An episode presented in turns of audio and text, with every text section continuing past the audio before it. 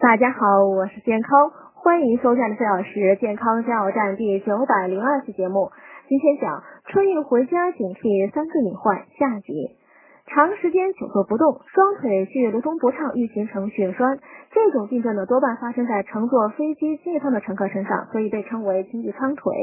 经济舱腿又叫深层静脉血栓，在密闭空间久坐不动，血液循环变慢，就容易形成深静脉血栓。血栓如果移到肺里，还可能引起急性肺栓塞，造成死亡。当腿部出现肿胀、疼痛，特别是小腿痛，腿上皮肤发热、发红或变色，以及呼吸急促或深呼吸时疼痛等症状时，建议及时去医院血管外科检查。预防经济舱腿，说到底还是要多动。静脉曲张呢属于常见病，但其危害性是缓慢加重的。建议需要坐长途飞机的静脉曲张患者最好进行治疗，以免出现经济舱腿。